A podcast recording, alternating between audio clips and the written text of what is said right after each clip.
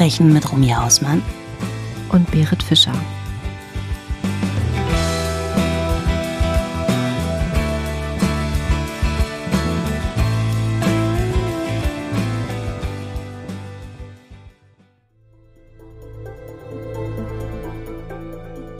Kurz vor Weihnachten 2011 entdeckt ein Officer des East St. Louis Police Departments einen verlassenen schwarzen Geländewagen mitten auf einer Kreuzung stehen.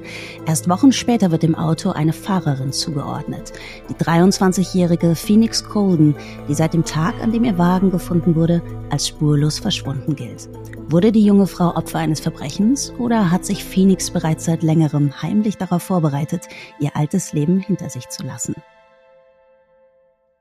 Und damit herzlich willkommen zu RMV, a True Crime Talk, wahre Verbrechen mit Romy Hausmann und Berit Fischer. Buddy, ich freue mich total, dass wir uns zusammengefunden haben, um heute über einen sehr mysteriösen Fall zusammen zu sprechen. Ähm, ich sag's dir gleich, es ist ein Cold Case. Und äh, ich weiß nicht, wie es dir geht, aber ich habe so eine Art Hassliebe zu Cold Cases. Also einerseits finde ich ja immer so als True Crime Konsumentin hat man da irre Spaß am Rätseln und da wird so richtig der Hobby-Sherlock rausgekitzelt. Aber wenn ich mir dann wieder bewusst mache, okay, es geht hier um echte Menschen, das ist ein echter Fall, dann denke ich dann automatisch auch immer um an das Umfeld, an die Menschen, die das dann eben tagtäglich auch betrifft, dass da eine Person vielleicht verschwunden ist und man einfach nicht weiß, was mit ihr passiert ist. Und dann wird's mir dann doch so, dass ich denke, ich hasse Cold Cases.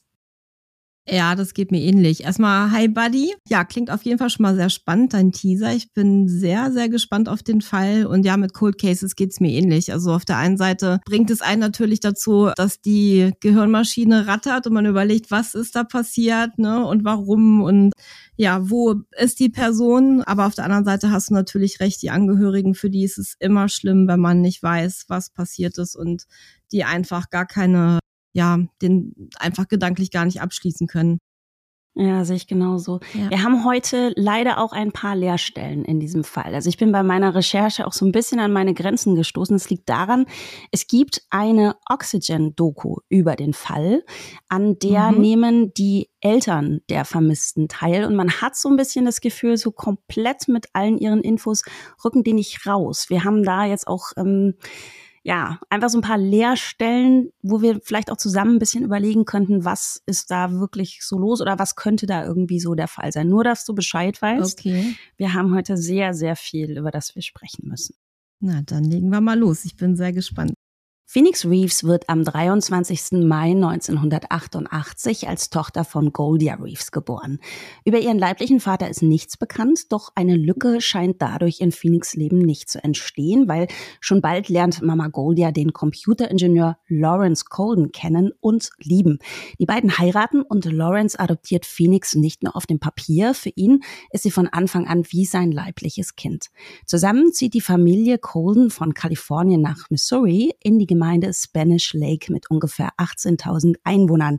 Das ist so eine ganz friedliche Gegend und die haben da eine sehr engagierte Kirchengemeinde und das ist besonders für die Mama, für Goldia sehr wichtig, weil sie ist super religiös und dementsprechend auch bei Phoenix Erziehung legt sie sehr, sehr viel Augenmerk auf christliche Werte. Und da ist natürlich klar, jeden Sonntag gehen wir in die Kirche und äh, zu Hause wird auch gemeinsam gebetet. Also musst du dir vorstellen, ein sehr, sehr strenges christliches Regiment wird da zu Hause mhm, geführt. Okay.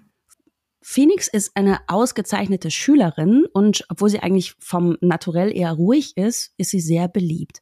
Sie spielt Violine und Klavier und ist auch noch Jugendmeisterin im Fechten. Außerdem spielt sie Basketball. Und allein durch diese vielen Aktivitäten hat Phoenix viele soziale Kontakte. Trotzdem oder vielleicht auch gerade deswegen kündigt Goldia ihren Job als Sozialarbeiterin, als Phoenix in der sechsten Klasse ist um das Mädchen zu Hause zu unterrichten. Sie möchte auf keinen Fall, dass Phoenix jetzt, wo sie in die Pubertät kommt, durch äußere Einflüsse vom Lernen abgelenkt wird. Das ist ja auch schon strange ein bisschen, ne? Ja, ja, und vor allem für Phoenix ist diese Entscheidung jetzt ein massiver Schlag, weil sie wäre so gerne mit ihren Freunden und Freundinnen auf die Highschool gegangen. Ja, und jetzt musst du dir vorstellen, das ist jetzt massiv traurig die setzt sich nachmittags, wenn sie einfach mit ihrem Heimunterricht, mit der Mama fertig ist, setzt sie sich an die Bushaltestelle und wartet drauf, dass ihre beste Freundin Akira von der Schule nach Hause kommt. Ach Gott.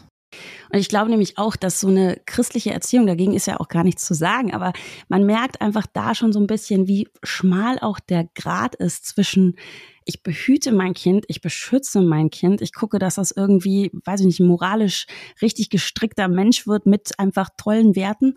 Ähm, und ich kontrolliere einfach ja. mein Kind und greife da vielleicht auch massiv in die Entwicklung ein. Ne? Weil ich glaube, gerade auch in so einem Alter, bin ja selber Mama und mein Sohn ist ja jetzt auch 14, und ich glaube, in so einem Alter, Freunde sind halt so massiv wichtig. Ne? Total. Ne? Es ist so ein wichtiger Teil der Entwicklung halt auch, gerade in der Pubertät und in dem Alter. Und da brauchst du halt einfach auch deine Kontakte und deine Freunde was bei denen halt auch so ein Thema ist, das muss ich auch gleich schon sagen, weil das später noch eine große Rolle spielen wird. Okay. Sex vor der Ehe ist ein Tabu. Mhm. Und wenn du dich erinnerst, ich habe dir bereit, bereits erzählt, dass Phoenix adoptiert worden ist. Also da ist die Golia im Grunde selber auch mal daneben getreten, mhm. hat ein uneheliches Kind, wogegen ja überhaupt nichts zu sagen ist, ne? und hat ja auch einen tollen Partner gefunden, der Phoenix auch adoptiert hat. Aber ist natürlich so ein bisschen wie Gott sowas zu vertreten wie kein Sex vor der Ehe und eigentlich hast du selber ein uneheliches Kind. Ne? Aber mich würde es gar nicht wundern. Also ich glaube auch gerade in den USA könnte ich mir vorstellen, ich weiß es nicht genau, aber in den ländlichen Gegenden ist das, glaube ich, noch ganz stark vertreten, auch heute noch.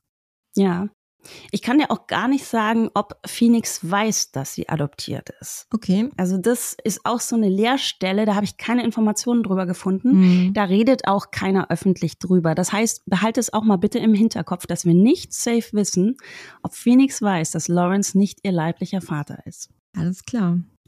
2007 hat Phoenix ihren Schulabschluss im Homeschooling gemacht und will an der University of Missouri in St. Louis studieren. Muss dir vorstellen, das ist so ungefähr eine halbe Stunde Fahrt von zu Hause entfernt, diese Universität. Dazu zieht sie jetzt mit einer Freundin in eine eigene Wohnung in der Nähe des Campus, für die ihre Eltern den Mietanteil übernehmen. Obwohl Phoenix jetzt ausgezogen ist, hat sie immer noch einen guten und regelmäßigen Kontakt zu ihren Eltern und natürlich gehen sie auch weiter sonntags zusammen in die Kirche. So, und an der Stelle müssen wir gleich mal Sherlock-mäßig einhaken, denn was Phoenix Eltern nicht wissen, ist, dass Phoenix gar nicht mit einer Freundin zusammen wohnt, sondern mit Michael, ihrem Aha. Freund. Mhm. Phoenix hat also eine Beziehung, die sie vor ihren Eltern versucht geheim zu halten und beginnt quasi eine Art Doppelleben. Ja, sagen. Hm. Hammer, oder? Ja. Und weißt du, was das Allerkrasseste ist? Die Mama, also vor allem die Mama, kommt auch ab und zu zu Besuch in diese Wohnung. Und da gibt es keinen Hinweis drauf, dass da nicht ein anderes Mädel wohnt, sondern ein Typ. Das finde ich ganz sportlich, weil wenn du dir überlegst, so sehr, wie sie ja auch eingegriffen hat in Phoenix soziales Leben, ne, sie ins Homeschooling mhm. getan hat, ähm, das hat mich ein bisschen gewundert, dass sie nie gesagt hat, irgendwie stell mir mal deine Mitbewohnerin vor. Ich meine, klar kannst du das, glaube ich, auch lösen, wenn du jetzt in Phoenix Rolle wärst, dass du halt irgendwie einfach eine andere Freundin bittest, da mal irgendwie, dass sie da ist und so tut, als würde sie da wohnen. Also das kann ich dir nicht sagen, ja, wie das gelaufen ist. Ja. Das war so ein Punkt, wo ich mir nicht ganz sicher war, wie das wirklich abgelaufen sein soll. Aber so ist es. Sie wohnt mit Michael zusammen und ist mit ihm in einer festen Beziehung.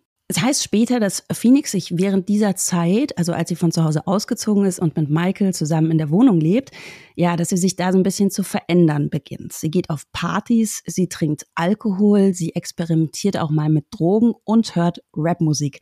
Das klingt jetzt nicht so mordsalarmierend, sondern eigentlich eher normal für einen jungen Menschen, der einfach sagen, jetzt mal ja, von also zu Hause bis weg auf die ist. Drogen, ne? genau, können wir das, glaube ich, nachvollziehen. Ja, und ich meine, es ist natürlich auch relativ zu sagen, sie experimentiert mit Drogen. Das heißt ja nicht, dass sie, weiß ich nicht, sich jetzt täglich Heroin spritzt. Es kann ja auch einfach sein, sie ist da mal auf einer Party und raucht einen Joint mit. Ne? Also das finde ich auch immer so schwierig. Da gibt's, glaube ich, einfach auch ähm, ja sehr viele Abstufungen. Das, glaube ich, muss man auch mit bedenken.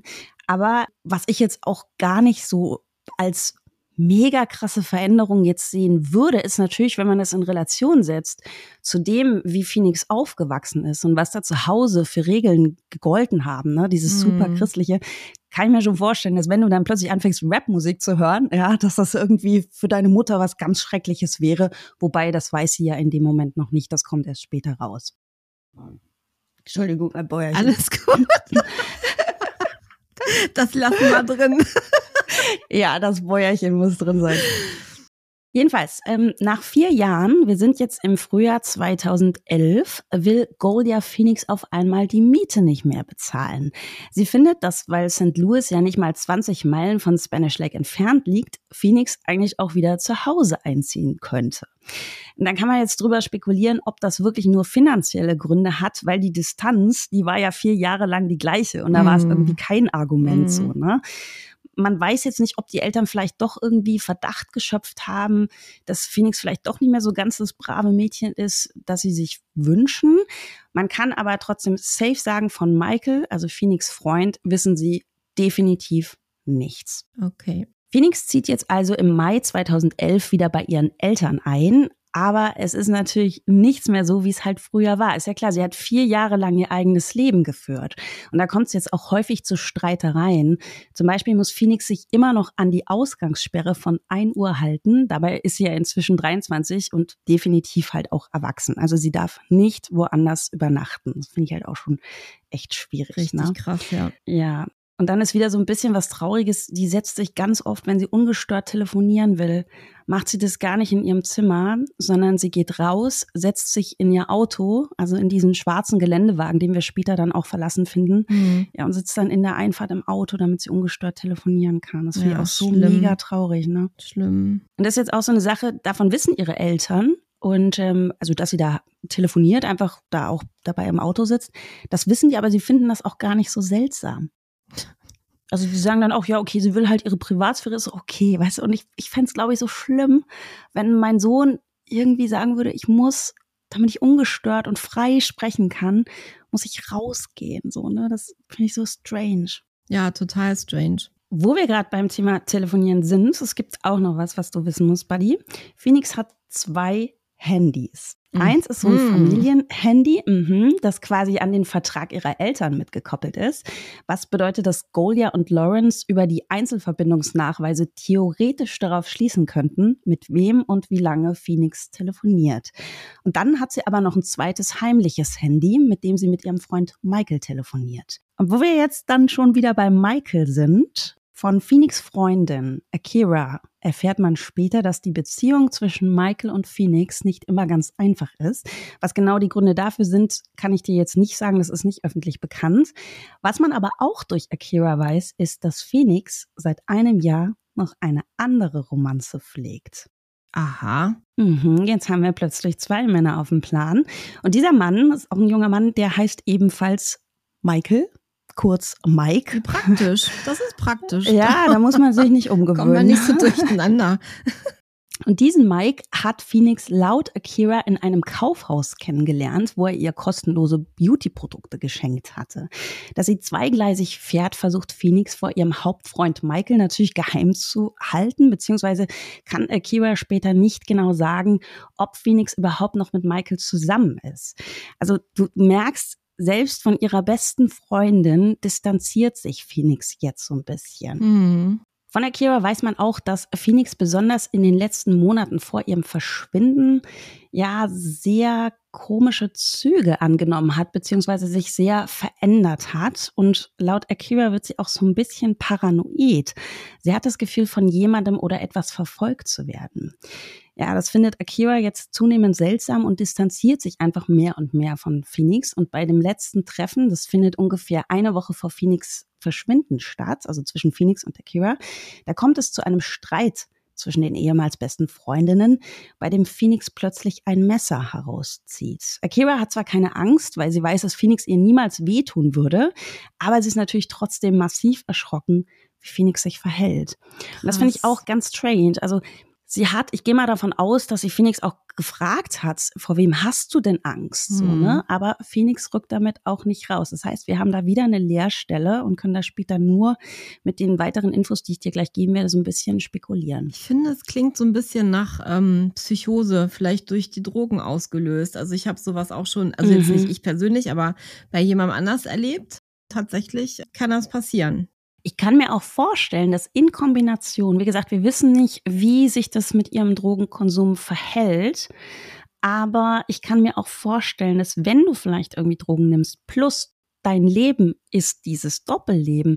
Allein so ein Doppelleben macht dich ja schon irgendwie paranoid, weil du nie weißt, okay, ist er mir jetzt auf die Schliche gekommen? Weißt du, ich meine, deine Mutter musste dich ja im Grunde nur schräg angucken und du denkst, oh mein Gott, weiß sie's, weiß sie's. Und ich glaube, so in Kombination, so dieses, was dich so dünn macht, einfach so deine eigene Angst. Dir könnte alles um die Ohren fliegen, du weit und raus. ja ständig plus vielleicht noch irgendwelche Ja. ja, genau, so plus vielleicht noch irgendwelche Drogen. Also ich könnte mir auch vorstellen, dass du da vielleicht in einem psychisch sehr dünn gestrickten Also es sind auf jeden Fall Zustand gute sein könntest. Voraussetzungen dafür, würde ich mal sagen. Jetzt kommen wir zum Tag von Phoenix Verschwinden. Es ist der 18. Dezember 2011. Das ist ein Sonntag. Da geht Phoenix wie immer um 11 Uhr mit ihren Eltern in die Kirche und fährt anschließend noch mit ihrer Mutter Golia zum Einkaufen. Während dieser Fahrt sagt Phoenix zu Golia, dass sie sich wünsche, die Dinge würden wieder so wie früher. Sie hat keine Lust mehr ständig mit ihren Eltern zu streiten. Golia freut das sehr. Also endlich scheint sie ihre süße kleine Tochter wieder zurückzubekommen und dankt dem Herrn. Kurz nachdem die beiden vom Einkaufen zurück nach Hause kommen, verzieht sich Phoenix mit ihrem Handy in ihr Auto. Und das ist so ein schwarzer 1998er Chevy Blazer. Ich weiß nicht, ob du dich mit Autos auskennst, wahrscheinlich genauso wie ich. Also für alle Autofreaks, die uns zuhören, denen das wichtig ist, es ist ein 98er Chevy Blazer. Und der steht natürlich wie immer an der Einfahrt und Phoenix geht da eben wie immer auch zum Telefonieren. Sie trägt einen dunklen Hoodie, eine graue Jogginghose und schwarze Turnschuhe. Wenig später, gegen 14.20 Uhr, beobachtet ihr Vater Lawrence aus dem Küchenfenster, wie Phoenix ihren Wagen aus der Einfahrt steuert. Lawrence vermutet jetzt, dass sie vielleicht nochmal zum Laden an der Ecke fährt oder vielleicht Freunde oder Freundinnen treffen wird, weil wir haben es ja gerade gehört, sie trägt eine Jogginghose und einen Hoodie, also sie ist jetzt nicht aufgestylt, Mhm. also sie sieht jetzt nicht aus, als würde sie zu einem wichtigen Anlass gehen. Also er macht sich da jetzt nicht so viele Gedanken. Er kann zu dem Zeitpunkt nicht an, dass er Phoenix nie wiedersehen wird.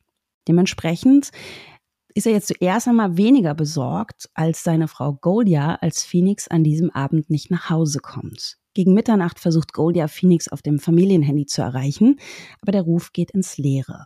Bald darauf ist auch die 1 Uhr Sperrstunde verstrichen und spätestens da ist Phoenix Eltern klar, dass etwas nicht stimmen kann. Phoenix hat sich trotz aller Streitigkeiten immer an die Regeln zu Hause gehalten, inklusive der Sperrstunde. Nur ein einziges Mal hat sie die in der Vergangenheit überzogen und ist erst um 1.20 Uhr wieder nach Hause gekommen. Also richtig Rebellion, 20 Minuten zu spät. Am nächsten Morgen telefonieren Golia und Lawrence Phoenix Freunde und Freundinnen durch, zumindest eben die, von denen sie wissen. Ne? Doch keiner von ihnen hat etwas von Phoenix gehört oder könnte sich vorstellen, wo sie sich aufhält. Also rufen die Coldens nun bei sämtlichen Krankenhäusern im Umkreis an, um herauszufinden, ob Phoenix möglicherweise einen Unfall hatte. Aber es wurde niemand eingeliefert, auf den Phoenix Beschreibung passt. Nun gehen die Coldens zur Polizei und wollen Phoenix als vermisst melden, doch das gestaltet sich jetzt als Problem, denn Phoenix ist ja noch keine 24 Stunden verschwunden und sie ist mit 23 eine erwachsene Frau. Das Ja. heißt, ja, also eigentlich kann sie wegbleiben, wie sie will, ne? Ja, der Klassiker, die kommt bestimmt wieder oder ne, das ist ja auch so, wenn du wenn du volljährig bist, du kannst ja machen, was du willst und es gibt ja auch Leute, die verschwinden freiwillig, die wollen einfach den Kontakt abbrechen und da kannst du dann auch nichts machen. Wenn die Eltern wissen wollen, wo die sind, da darf die Polizei ja auch gar keine Auskunft geben, dann soweit ich weiß, ne? Ja. Wenigstens checkt der diensthabende Beamte jetzt Phoenix Nummernschild, um zu schauen, ob sie vielleicht wirklich in einen Unfall verwickelt war, aber das bleibt auch erfolglos. Tatsächlich war aber das Auto bereits am Vortag, am späten Nachmittag zu einem Autohof abgeschleppt worden. Das war bis jetzt aber noch nicht im System eingetragen, also das konnte man zu dem Zeitpunkt noch nicht sehen. Dementsprechend erfahren die Coldens erst viel später, was sich am 18. Dezember, dem Tag von Phoenix Verschwinden, tatsächlich zugetragen hat. Um 17.27 Uhr hat ein Officer Phoenix schwarzen Chevy Blazer verlassen, mitten an einer Kreuzung in East St. Louis gefunden. Okay. Mhm. Jetzt muss ich dir so ein bisschen was über diese Gegend erzählen. Also sie kommt ja aus Spanish Lake, das ist so eine ganz friedliche Vorstadtgegend. Und da, wo jetzt ihr Auto gefunden wird, East St. Louis, das ist ein sehr gefährliches Pflaster. Ganz allgemein wurde East St. Louis noch 2013 auf Grundlage von Statistiken zur Gewaltkriminalität als gefährlichste Stadt der USA eingestuft. Es ist eine arme Stadt Da gibt es eine extrem hohe Arbeitslosenquote und viele Einwohner und Einwohnerinnen sehen so ihre kriminellen Aktivitäten als einzige Möglichkeit, ihren Lebensunterhalt zu bestreiten. Also da reden wir von Prostitution, da reden wir von Drogenhandel, da reden wir von Diebstahl und von Schießereien auf offener Straße. Du musst dir auch vorstellen, so ja, so diese Stadt, da gibt's auch viele verlassene Häuser, die sind vernagelt so mit Brettern, also wirklich wie in so einem ganz, ganz krassen Film. Da müssen wir uns natürlich nachher auch nochmal fragen, was wollte Phoenix in dieser Gegend? Mhm. Also keine Stadt, wo wir Urlaub machen wollen würden. Nee, da fahren wir nicht hin. Nee. Das ist zu gefährlich. Der Officer, der Phoenix Auto gefunden hat, ließ nun das Nummernschild äh, checken, aber dieses Auto war nicht als gestohlen gemeldet worden. Somit stellte es in diesem Moment lediglich ein Verkehrshindernis dar, das man um 18.23 Uhr abschleppen ließ. Mhm. Zwei Wochen steht der Chevy Blazer nun auf einem Autohof, ohne dass die Verbindung zu Phoenix geschlossen wird. Und ja, das ist ist schon heftig, wenn man sich das mal überlegt, weil das Auto war ursprünglich auf Golia zugelassen und die Unterlagen dazu befanden sich angeblich auch im Handschuhfach. Also es ist ja die Frage, inwieweit ist die Polizei, da wollen wir ja keinem was unterstellen, aber inwieweit ist natürlich auch die Polizei in so einer Gegend wie East St. Louis auch engagiert, Dinge zu klären, ne? Oder wächst denen das teilweise auch so krass über den Kopf, dass sie sagen, ja, okay, da steht jetzt wieder ein Auto, komm, lass ja, abschleppen. Denke so, ich ne? eher. Mhm. Wo man jetzt aber weiß, dass dieses Auto quasi mit einem vermissten Fall äh, in Verbindung steht, ist die Polizei jetzt im Zugzwang. Die Coldens und auch die gesamte Gemeinde von Spanish Lake machen jetzt richtig Druck. Jetzt wird die Gegend, in der Phoenix Auto gefunden wurde, abgesucht, sogar mit Leichenspürhunden. Aber weder von Phoenix gibt es eine Spur, noch werden irgendwelche ihrer Habseligkeiten gefunden. Golia und Lawrence, das kannst du dir vorstellen, die sind jetzt fix und fertig. Sie haben keine Ahnung, was Phoenix in so einer gefährlichen Gegend zu suchen hatte, ja, weil sie ja, schlimm muss es gewesen sein. Ja, Aber ja. kurze Frage, haben denn die Hunde im Auto angeschlagen? Weißt du das? Also sie müssen ja irgendwie einen Geruch aufgenommen haben, zumindest im Auto, oder? Ja, aber kein Leichengeruch, ne? Okay, ach ja, waren ja Leichenhunde. Hm. Genau. Natürlich nimmt die Polizei das Auto jetzt auch auseinander. Ne? Die gucken jetzt, ob es zum Beispiel irgendwelche oberflächlichen Spuren gibt, wo man sagen könnte, da ist es vielleicht zu einem Kampf gekommen, da wurde vielleicht eine Frau rausgezerrt oder hat sich irgendwie gewehrt.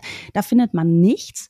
Und äh, sie checken auch auf DNA-Spuren, aber da finden sich jetzt auch nur die Spuren von Phoenix, von Goldia und Lawrence, also von der normalen Familie und jetzt nicht irgendwie was gravierend Fremdes, wo man sagen könnte, äh, komisch. Was sie auch finden, ist eine Dose Limonade und so eine Packung Zitronenbonbons.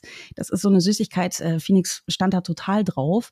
Und ähm, das könnte wichtig sein oder auch nicht, weil laut Goldia war das am Vormittag noch nicht im Auto. Das heißt also, Phoenix, ne, also zwischen dem Verlassen von zu Hause und dem Auffinden des Autos sind zwei, drei Stunden vergangen, drei Stunden. Das heißt, sie muss ja irgendwo sich noch diese, diese Sachen besorgt ja, haben. Genau. So, ne? Wir haben aber jetzt nirgendwo, äh, vielleicht, weiß ich nicht, einen Tankstellenbesitzer oder irgendwelches Videomaterial, was uns zeigen würde, sie war da noch irgendwie kurz bei dieser mhm. Tanke und hat sich das geholt oder in irgendeinem Laden. Das wissen wir nicht. Auf jeden Fall die Sachen, die sind neu im Auto. Okay. Außerdem hat man im Auto noch was gefunden. Eine von Phoenix handgeschriebene, zerrissene Notiz. Darauf steht, We think you need to make up your minds before 2012, or else I will show you what I can do about your parents. Also wir denken, du musst dich vor 2012 entscheiden, sonst zeige ich dir, was ich gegen deine Eltern tun kann. Und das hat Phoenix selber geschrieben und zerrissen. Das ist spooky. Das ist echt spooky. Also mein Gedanke war wirklich, also da steht ja zum, also einmal steht da ja we think und dann am Schluss dieser Notiz, what I can do about your parents. Also wir switchen da innerhalb dieser, dieses, dieser kurzen Notiz zwischen wir und ich mhm. werde dir zeigen, ne, was ich gegen deine Eltern tun kann. Und das finde ich auch sehr strange. Und da war auch mein Gedanke so ein bisschen, Psychose vielleicht, weißt du? Also es ist halt auch ihre Handschrift, ne? Also es ist jetzt nicht irgendwie so, dass du sagst, okay, irgendein zwielichtiger Typ hat ihr das vielleicht irgendwie zugesteckt, ja, sondern es ist ihre Handschrift. Das finde ich ganz, ganz seltsam. Klingt total paranoid, so als wenn sie vielleicht auch zwei Persönlichkeiten in sich hätte, eventuell. Ja, so ein bisschen, ne? Die Polizei ermittelt und checkt jetzt erstmal so die Klassiker. Ne? Also gab es seit Phoenix Verschwinden irgendwelche Bewegungen auf ihren Social Media Accounts oder auf ihrem Bankkonto? Ähm, hat sie seitdem Anrufe auf ihrem Handy getätigt? Aber die Antwort auf all diese Fragen lautet nein. Wobei ich es nicht herausfinden konnte, was genau die Überprüfung von Phoenix Handys gebracht hat. Ja, also haben die die versucht zu orten? Waren die ausgeschaltet? Also da haben wir jetzt leider auch erstmal eine Leerstelle. Die Polizei deckt jetzt auch auf, dass Phoenix vier Jahre lang mit Michael zusammen gewohnt hat. Und kannst du dir vorstellen, das ist natürlich ein massiver Schock für Lawrence und Golia. Ja, ja. Allerdings verstehen sie doch ansatzweise, warum Phoenix ihnen die Beziehung verheimlicht hat. Schließlich verfechten die beiden eben ihre sehr, sehr christliche Ideologie. Und äh, da haben wir auch wieder das Thema Sex vor der Ehe. Also sie müssen schon einsehen, dass sie damit nicht einverstanden gewesen wären. Es wird auch klar, dass die Verbindung zwischen Phoenix und Michael sehr, sehr eng war. Phoenix hatte ihn unter anderem bei Familienfesten begleitet. Also sie war bei ihm sozial ein sehr, sehr fester Bestandteil, was wahrscheinlich umso enttäuschender sein muss für ihre Eltern. Mhm. Ne? Aber wie gesagt, das Thema haben sie sich ja, das muss man leider sagen, mit ihren strikten Regeln auch selber geschaffen. Ne? Ja. Michael zeigt sich jetzt gegenüber der Polizei sehr kooperativ. Telefonaufzeichnungen zeigen, dass Phoenix einen Tag vor ihrem Verschwinden fast zwei Stunden lang mit ihm telefoniert hatte. Und am Tag ihres Verschwindens selbst hatten die beiden um 9.41 Uhr sechs Minuten lang telefoniert und dann nochmal eine Minute lang, beginnend um 13.46 Uhr. Das heißt, so eine gute halbe Stunde, bevor ihr Vater Lawrence Phoenix aus der Einfahrt hat fahren sehen. Natürlich wird Michael auch gefragt, worüber sie an den beiden Tagen miteinander telefoniert haben, aber er sagt, er könne sich nicht erinnern. Hm. Also das kann man ja eigentlich gar nicht glauben. Nee, ist auch so ein bisschen strange, aber von der Polizei wird er relativ schnell als Verdächtiger ausgeschlossen. Und er macht sogar einen Lügendetektor-Test, in dem er gefragt wird, ob er irgendwas über Phoenix Verschwinden weiß. Und den besteht er. Ach, das ist ja interessant. Ja, ich kann dir jetzt gar nicht sagen, warum er ähm, wirklich ausgeschlossen wurde direkt als Verdächtiger. Also ich könnte mir vorstellen, er kann ein Alibi nachweisen. Aber das heißt ja nicht, dass du nicht trotzdem in irgendeiner Form involviert sein könntest. So, ne? Und ich meine auch gerade. War das ein Wochentag, wo sie verschwunden ist? Nee, es war ein Sonntag. War ein Sonntag. Okay, also auf der Arbeit war er nicht. Denke ich mal. Falls er nicht, es gibt ja Menschen, die müssen sonntags arbeiten. Ja, oder du warst vielleicht bei deiner Familie, wobei dann hast du natürlich auch wieder Zeugen, die ja, so ein bisschen. Okay. Oh.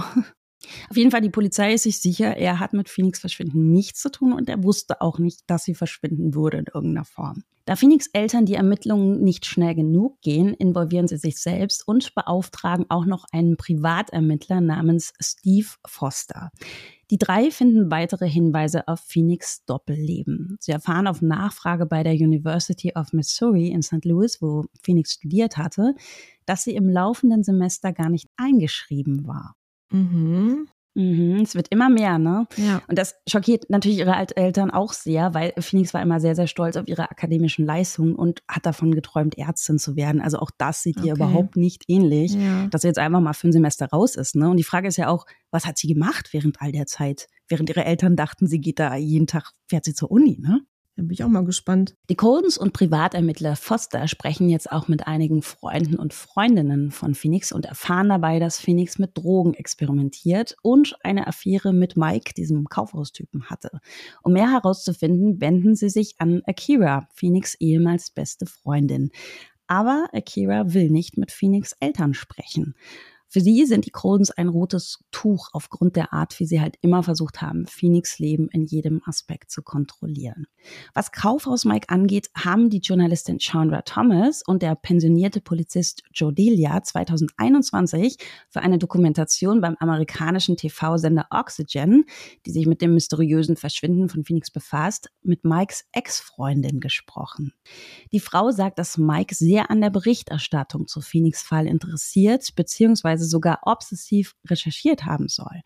Sie habe Mike darauf angesprochen und er gab zu, dass er sie mit Phoenix betrogen hat. Als seine Freundin daraufhin eifersüchtig reagierte, fragte er sie, warum sie sich Sorgen um jemanden mache, der sowieso tot sei.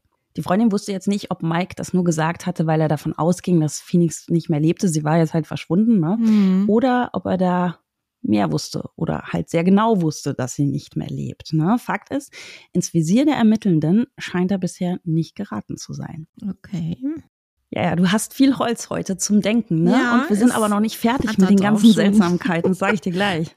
Es gibt nämlich noch ein Video, das wurde aufgenommen am 15. November 2011, also rund einen Monat vor Phoenix Verschwinden. Das hat sie mit ihrer Handykamera selbst gedreht, während sie in ihrem Auto sitzt. Das komplette Video wurde nie veröffentlicht, aber in der Dokumentation von Chandra Thomas und Joe Delia kann man einige Auszüge davon sehen. Und Buddy, ich würde dir dieses Video jetzt gleich gerne mal zeigen und ähm, bin sehr gespannt zu erfahren, wie du Phoenix einschätzt in diesem Video. Ja, Okay. sehr gespannt. Also du hast es gerade gehört, sie sagt Sachen wie I just want to start over, ich will einfach von vorne anfangen oder I just want to be happy man, ich will doch einfach nur glücklich sein Mann. Sie sagt auch, sie wünsche sich, dass die Leute sie ernst nehmen. Was macht sie auf dich für einen Eindruck? Sie wirkt total verzweifelt, finde ich. Also mega traurig. Das siehst du voll an ihren Augen. Sie möchte gerne was ändern und weiß, glaube ich, aber nicht wie. Und ähm, ist auch sehr unglücklich mit ihrer ganzen Lebenssituation. Und eigentlich glaube ich, sie würde gerne oder hätte gern was dafür getan, dass sie es irgendwie besser hinbekommt. Oder sie hat dann den Entschluss gefasst, vielleicht zu verschwinden. Ich weiß es nicht. Es ist schwer zu sagen. Auf jeden Fall wirkt sie auf mich wirklich extrem unglücklich. Aber sie reflektiert auch, ne? Also das ist ja schon mal positiv. Ja, wir wissen nur nicht genau, was ist das Problem, ne? Also auch Joe Delia, dieser Polizist aus der Doku, der analysiert das Video ganz ähnlich, wie du das gerade gemacht hast. Er sieht darin auch eine sehr aufgewühlte Phoenix, die sich möglicherweise auch für irgendwas schämt. Und jetzt ist natürlich die Frage, klar, also es gäbe viele Gründe, ne? Sie hat halt dieses Doppelleben. Also das ist, glaube ich, einfach ein, ein Ding. Wenn du dir halt bewusst machst, du lebst über Jahre, lügst du Menschen an. Und gerade vielleicht, sie war ja selber schon auch religiös. Sie hat vielleicht nicht alles geteilt, was ihre Eltern ihr so vorgegeben haben. Zum Beispiel eben kein Sex vor der Ehe oder so. Aber sie hat an Gott geglaubt. Also, und ich glaube, wenn du halt einfach so lebst, ist das schon auch eine große, große Last so für deine eigene Moral. Dann wissen wir halt auch immer noch nicht, hat sie vielleicht wirklich Drogen genommen? War sie vielleicht in Kontakt mit Dealern oder Dealerinnen? Weißt du so? Wir müssen uns ja auch nochmal bewusst machen, diese Gegend, wo das Auto gefunden wird, ne? Also East St. Louis, wurde auch in der Vergangenheit sehr oft mit Prostitution, aber auch mit Menschenhandel, mit Sexhandel in Verbindung gebracht. Ja, die Interstate 70, die da neben St. Louis, äh, East St. Louis verläuft, ist eine ganz bekannte Schmugglerroute. Ich frage mich halt auch, wenn sie wirklich, so wie es ja klingt, über Jahre vielleicht sogar Drogen genommen hat, das kostet ja auch Geld, du musst das ja auch bezahlen. Und ich meine, sie hat ja noch nicht mal, also gut, beim Studieren verdient sie ja eh nichts. Also hat sie irgendwie einen Nebenjob gehabt, sie muss das ja irgendwie finanziert haben. Und wie wir alle wissen, auch wenn wir keine Drogen nehmen, ist es teuer. Da sprichst du gerade was Wichtiges an. Das könnte nämlich passen zu einer Information, die ich noch habe für dich. Und zwar, kurz vor ihrem Verschwinden hatte Phoenix aus dem Familientresor zu Hause heimlich Sparbriefe entwendet, die auf ihren und auf den Namen ihrer Mutter liefen. Da geht's um ungefähr 2500 Dollar. Und Phoenix hat diese Sparbriefe halt auch eingelöst. Wir wissen nicht, wofür sie das Geld gebraucht hat. Also es konnte auch nicht herausgefunden werden. Und im Safe gab es übrigens noch was zu finden, nämlich eine zweite Geburtsurkunde. Ah, okay. Die hat nämlich noch eine Geburtsurkunde als Phoenix Reeve, also Reeves, also der Name, mit dem sie geboren wurde. Und dann Mhm. gibt's noch diese normale Geburtsurkunde als Phoenix Colden, die sie bekommen hat, nachdem Lawrence sie adoptiert hatte. Und jetzt nochmal, wir wissen nicht safe, ob Phoenix überhaupt wusste, dass Lawrence nicht ihr leiblicher Vater war. Hm. Aber jetzt haben wir eben diese zwei Geburtsurkunden und diese Geburtsurkunde als Phoenix Reeves hätte ihr ermöglicht, dass sie sich eine Sozialversicherungsnummer, einen Führerschein und einen Reisepass hätte besorgen können. Ah, okay. Mhm. Dieser Joe Delia, der Polizist aus dieser Oxygen-Doku, von der ich dir erzählt habe, der lässt 2021 den Namen Phoenix Reeves einfach mal überprüfen und findet vier Frauen mit dem Namen, von denen er drei gleich wieder ausschließen kann. Von der vierten ist gar nicht so viel bekannt, also die taucht nicht oft auf, aber es gibt dazu eine Adresse in Anchorage in Alaska. Also die war aktiv, diese Adresse von Januar 2012, also rund zwei Wochen nach Phoenix Verschwinden, bis Juni 2012. Jordilia fährt da jetzt hin nach Anchorage, aber dort wohnt niemand mehr mit dem Namen Phoenix Colden oder Felix Reeves und auch die AnwohnerInnen kennen niemanden, auf den die Beschreibung von Phoenix passt. Also das ist eine Sackgasse. Im Laufe der Jahre gab es ein paar angebliche Sichtungen von Phoenix, zum Beispiel 2014. Da fliegt Kelly Fronhurt, eine Freundin von Phoenix aus der Kirche, von Las Vegas nach St. Louis. Auf demselben Flug ist eine Frau, die laut Kelly aussah wie Phoenix, in Begleitung zweier Männer im Alter von ungefähr Ende 30 oder Anfang 40. Kelly spricht die Frau jetzt mit dem Namen Phoenix an, worauf die Frau sie ganz perplex anguckt und sagt, oh, sehe ich aus wie jemand, den Sie kennen? Und Kelly antwortet, ja, sie sehen aus wie meine Freundin Phoenix. Wortlos dreht sich die Frau dann um und geht mit den beiden Männern zu ihren Plätzen. Kelly ist fest davon überzeugt, dass die Frau Phoenix ist und informiert das Kabinenpersonal, das daraufhin auch gleich die Polizei kontaktiert. Aber als sie den Flughafen in St. Louis erreichen, verschwindet die Frau mit ihren Begleitern sofort in der Menge und kann nicht mehr ausfindig gemacht werden. Also du siehst, wir haben einfach sehr klar zwei Theorien. Entweder Phoenix ist, nochmal, ja, wir müssen uns wirklich diese, diese Gegend nochmal bewusst machen, wo dieses Auto gefunden wurde, East St. Louis. Und dazu habe ich gefunden einen Fall, der sich ganz in der Nähe vom Auffindeort von Phoenix Truck äh, abgespielt hat, kurz zuvor. Da wurde eine andere junge Frau von ein paar Männern aus ihrem Auto gezerrt, als sie ebenfalls an der Ampel stand.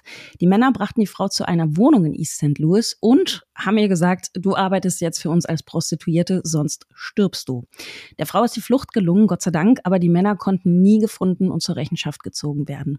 Also es zeigt, glaube ich, nochmal sehr deutlich, was das für ein gefährliches Pflaster dort ist. Ja, ne? absolut. Hatte sie denn irgendeinen Bezug zu dem Ort? Weiß man das? Ich könnte mir vielleicht vorstellen, dass, ich meine, wenn sie Drogen gekauft hat, dann muss sie ja auch einen Dealer gehabt haben, das hast du ja vorhin auch schon erwähnt. Und vielleicht hat der da gewohnt oder man weiß es nicht.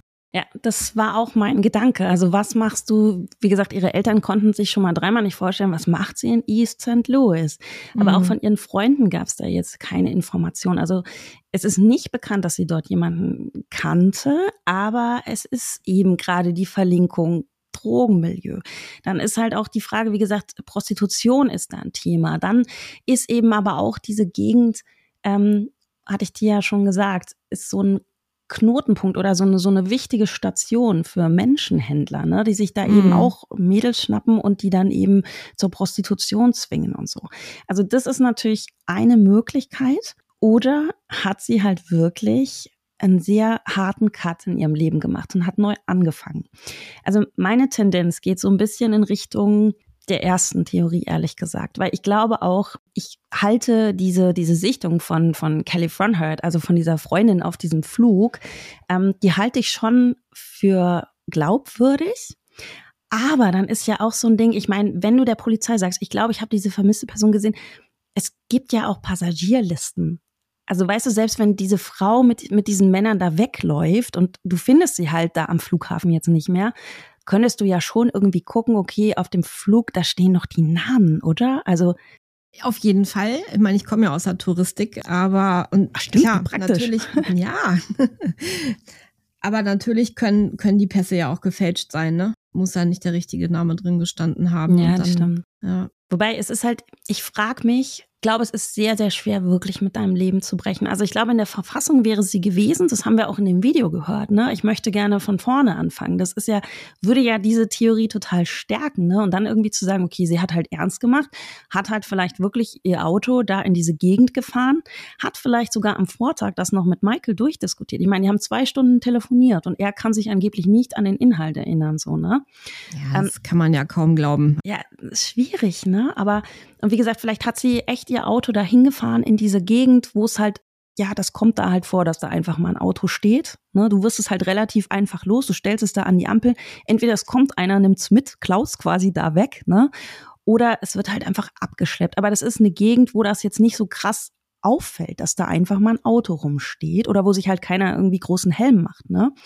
Dann denke also ich aber wieder, hat sie, ja, Entschuldigung, wenn ich dich nochmal unterbreche, aber ähm, entweder hat sie genau das auch überlegt, dass es vielleicht mhm. nicht so großartig auffällt, wenn sie in so einer Gegend ihr Auto stehen lässt. Sie hätte aber, also ich frage mich, warum sie diesen, also wenn es so gewesen ist, dass sie verschwinden wollte und einfach dann ihr Auto irgendwo abstellt und dann wie auch immer dann verschwindet, warum dann so eine Gegend? Ne? Also entweder, damit es nicht so schnell auffällt, aber sie hätte ja auch genauso gut irgendwo in der Walachei ihr Auto stehen lassen können. Im Wald, keine Ahnung, da wäre es auch vielleicht nicht so schnell gefunden worden. Finde ich ein bisschen komisch. Ja, das stimmt. Das stimmt, aber vielleicht gibt's da quasi in dieser Gegend tatsächlich auch noch die Hoffnung, da steigt einer ein, fährt halt weg und das ist jetzt halt seine Karre, weißt du? Ich meine, wenn da so viel Kriminalität ist im Wald, findest du es vielleicht dann doch noch eher. Ich weiß es nicht genau. Ich mhm. denke halt, also was für die Theorie vielleicht spricht, ist einfach dieses, dieser zeitliche Zusammenhang.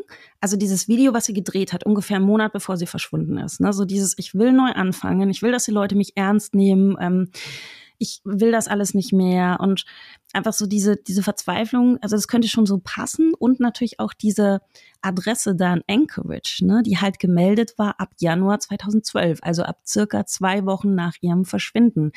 Das würde schon passen, aber ich glaube halt immer, dass es wahnsinnig schwierig ist. Überleg mal, der Fall ist von 2011. So, also wir haben jetzt zwölf Jahre, die vergangen ja. sind.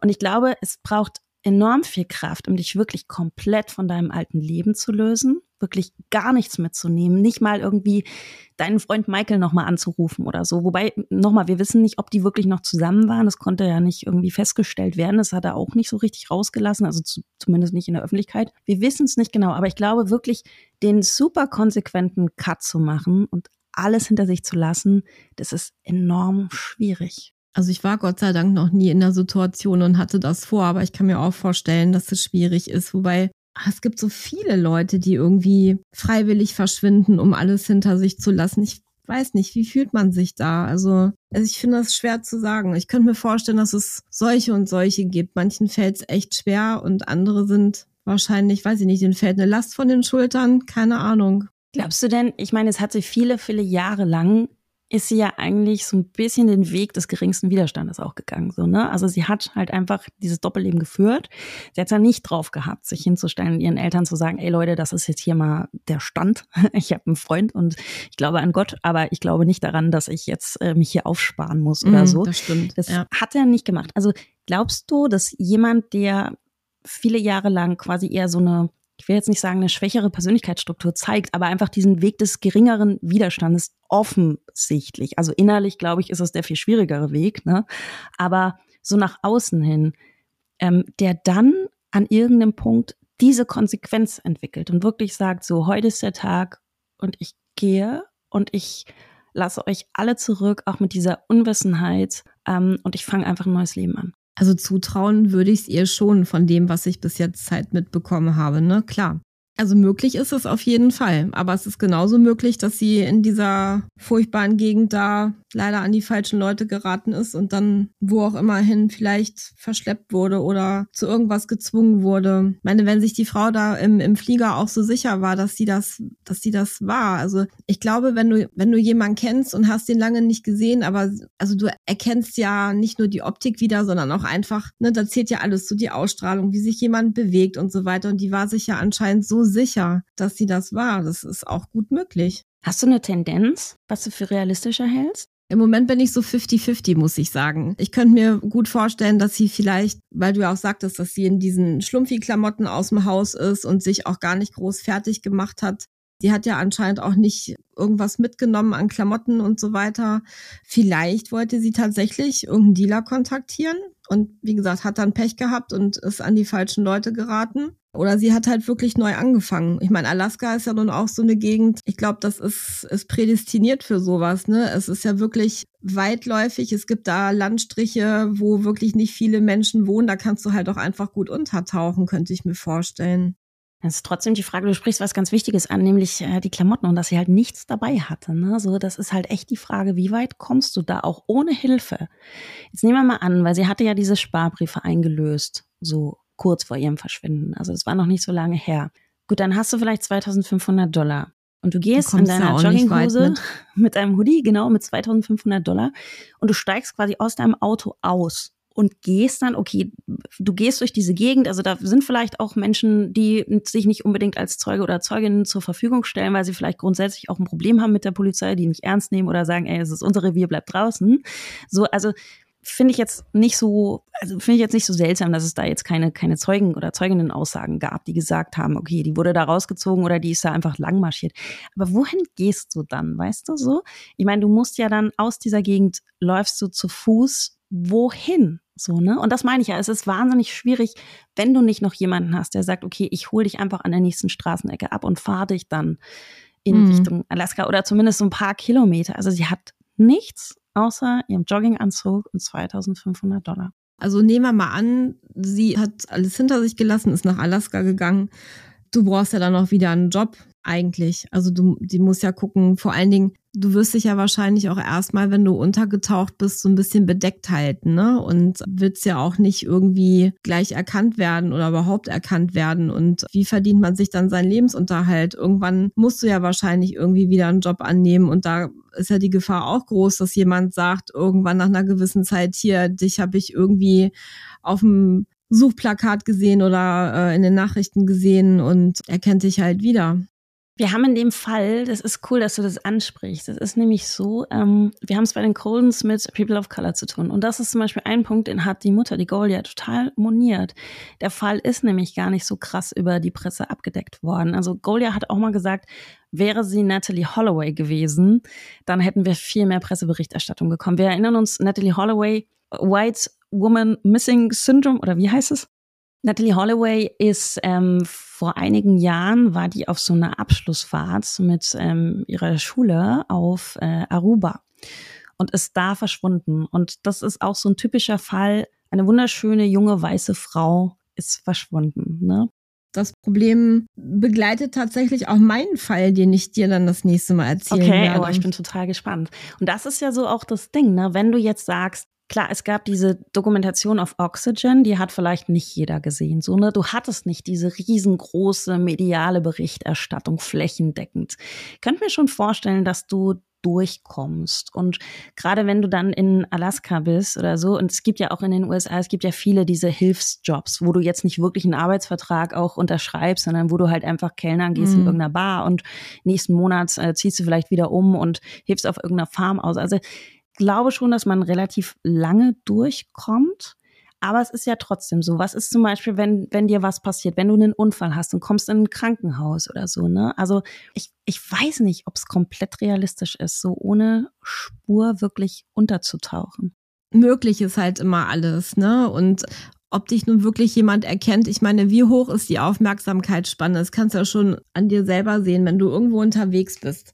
Sei es nun, ob du im Auto stehst oder im Auto sitzt, bist an der Ampel, guckst du ja mal in der Gegend rum, da laufen Leute vorbei äh, oder fahren auf dem Fahrrad an dir vorbei oder du sitzt im Bus oder in der Straßenbahn. Wie genau guckt man sich ja. denn die Leute an? Ja. Das habe ich mich schon ganz oft gefragt. Gab ja auch schon Leute hier bei mir in der Stadt, die verschwunden sind, wo dann eine Personenbeschreibung kam oder jemand wurde gesucht und dann, dann habe ich auch mal angefangen zu überlegen, würde mir das auffallen? Also präge ich mir das so genau ein, wenn ich irgendwo bin draußen und, und bewege mich da und, und mir kommen Leute entgegen? Also so genau gucke ich mir die gar nicht an, ehrlich gesagt, weil du bist ja auch dann irgendwie mit deinen eigenen Gedanken beschäftigt und also ich habe da nicht so den Fokus drauf, muss ich sagen. Es sei denn, es ist irgendwie wirklich eine auffällige Situation, die mir irgendwie im Kopf hängen ja, genau, bleibt. Genau, da müsste derjenige irgendwas tun, was, was dir, was deine Aufmerksamkeit auf, auf ihn zieht. Genau. Ne? Das denke ich nämlich auch. Und ich denke es mir zum Beispiel auch, gerade bei so Fällen, die wir jetzt recherchieren, wo wir halt wirklich auch ähm, Fotos, Fotos, Fotos von den Menschen angucken würde ich die Person erkennen? Weißt du, ich meine, ein Foto ist ja auch so eine Momentaufnahme. Dann siehst du manchmal auch komplett anders aus äh, auf Fotos. Ne? Da muss es gar nicht so krass sein wie bei Rebecca Reusch, Absolut. dass das da so, ähm, dass das so gefiltert ist oder so. Ja, ja, dieses Foto war ja auch echt sehr unglücklich gewählt, weil es halt gar nicht so realitätsnah war. Ja, aber ich meine, ne? selbst wenn du völlig ungefiltert auf einem Foto bist, würde ich immer noch sagen, es ist was anderes, wenn du jemanden in Real Life siehst. So, ne? Da liegen die Haare mal anders oder hast du mal irgendwelche Tränensäcke, weil die Nacht war zu kurz oder so. Ich glaube immer noch, das wirkt komplett anders. Also ich könnte es nicht. Das geht ja schon mit Promis so. Wen können wir mal als Beispiel nehmen? Nehmen wir jetzt mal Robbie yeah. Williams. So, wir wissen alle, wie der aussieht.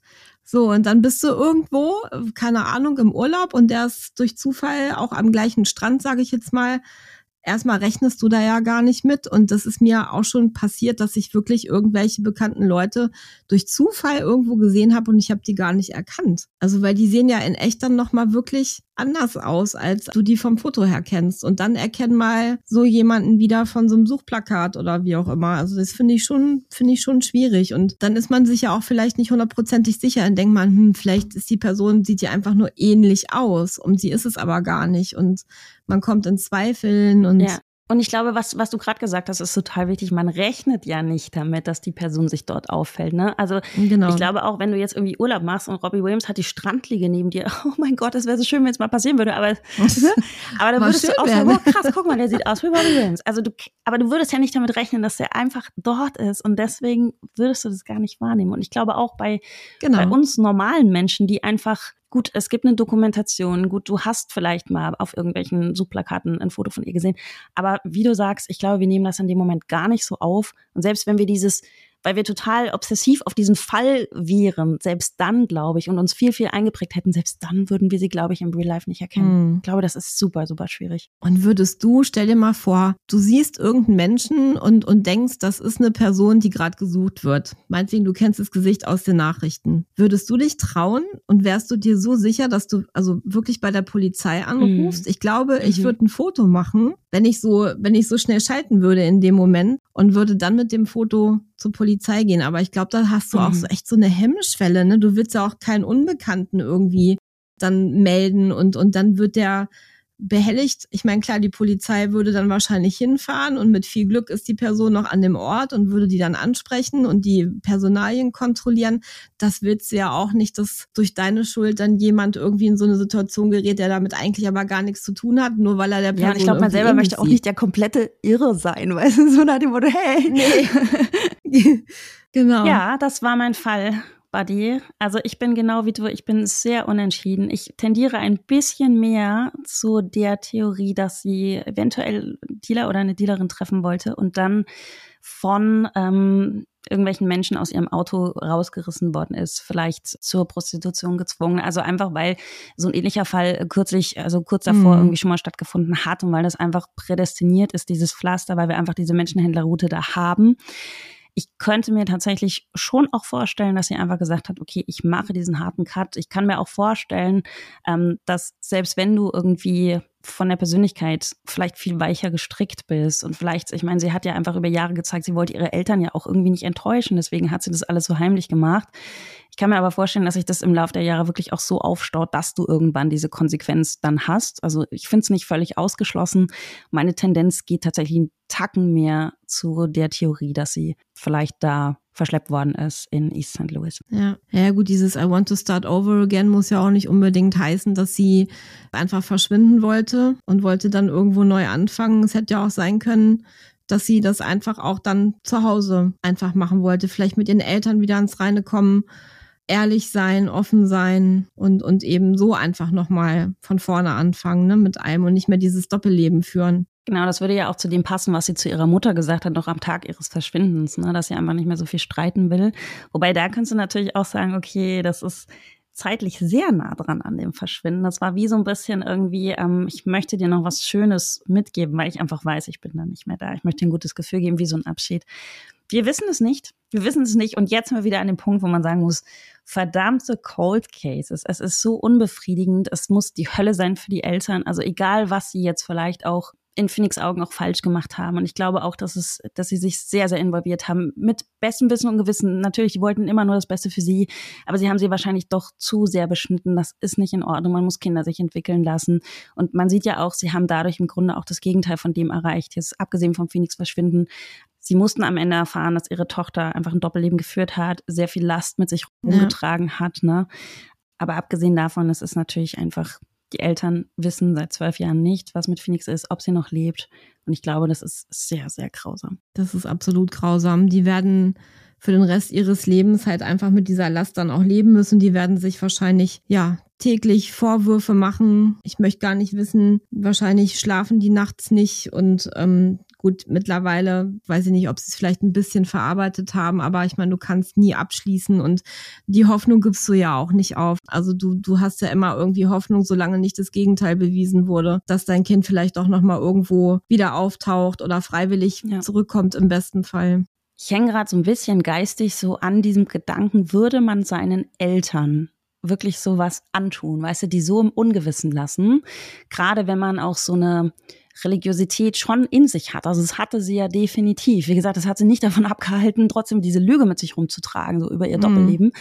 Aber dann dachte ich gerade auch so, stell dir mal vor, sie hätte wirklich nicht gewusst, dass sie adoptiert ist dann kann das natürlich, weil auch so diese, dieser zeitliche Zusammenhang, ja, wo diese Sparbriefe plötzlich verschwunden sind und wo ja eben auch diese zweite Geburtsurkunde da ähm, in diesem Familiensafe drin war, ähm, kann natürlich auch sein, dass wenn du in dem Moment sowas rausfindest, ja, du wusstest es nicht, das muss ja so ein massiver Schlag sein. Und da geht es ja nicht darum, dass du nicht irgendwie sagst, ja, also A hat ja was mit Identität zu tun und selbst wenn du sagst irgendwie so mein Adoptivvater, ähm, der hat mich das nicht spüren lassen, ist ein total toller Mensch.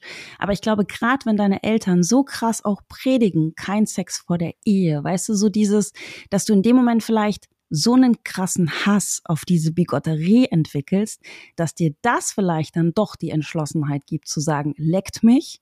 Es ist mir egal, wie ihr euch fühlt, weil euch war es auch egal, wie ich mich all die Jahre gefühlt habe. Wenn ich mich versuche, mal da rein zu versetzen, dann wäre es für mich so, ja toll, meine Eltern haben mir jahrelang irgendwie was vorgepredigt und sind selber die größten Lügner vom Herrn. Und da würde ich mir so verarscht vorkommen und würde da wahrscheinlich auch so einen Hals bekommen. Und dann wäre es mir, glaube ich, auch echt egal. Ich glaube, da würde ich dann an so einen Punkt kommen, wo ich denken würde, ob, also ob ihr jetzt darunter leidet, wenn ich verschwinde und ihr wisst nicht, wo ich mhm. bin, das ist mir total scheißegal. Ja, das war unser Fall zu Phoenix Colden, zu dem mysteriösen Verschwinden von Phoenix Colden, immer noch nicht aufgeklärt nach zwölf Jahren.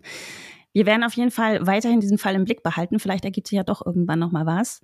Ähm, jetzt bin ich sehr gespannt auf nächste Woche, Buddy, welchen Fall du mir mitbringst. Ja, da kannst du auch sehr gespannt sein. Das ist auch ein sehr mysteriöser Cold Case, auch leider wieder ein Cold Case. Aber äh, ja, ich freue mich sehr darauf, dir den Fall zu erzählen und greife damit das Thema dann auch noch mal auf, was gerade so die Fälle von, ich sag mal, Black People betrifft die anscheinend ja schon ein bisschen anders gehandelt werden, was ich bisher so mitbekommen habe und nicht so viel Aufmerksamkeit bekommen, weder durch die Medien noch durch die Polizei. Aber wie gesagt, die Einzelheiten kriegst du dann nächste Woche. Ich bin auf jeden Fall sehr gespannt. Unseren Zuhörerinnen und Zuhörern vielen, vielen Dank, dass ihr euch äh, die Folge angehört habt. Wenn ihr Theorien habt, was könnte passiert sein mit Phoenix Colden? Wie interpretiert ihr die ganzen Hinweise, Seltsamheiten, die Lügen, die ganzen Spuren, die wir jetzt doch so ein bisschen zusammengekratzt haben? Welche Theorie haltet ihr für realistischer? Was ist passiert mit Phoenix Colden? Schreibt uns das gerne, wir freuen uns. Genau. Dankeschön fürs Zuhören und bis nächste ja, wir Woche. Wir freuen uns auf nächste Woche, genau. Yay. Bis dann, Buddy. Ciao.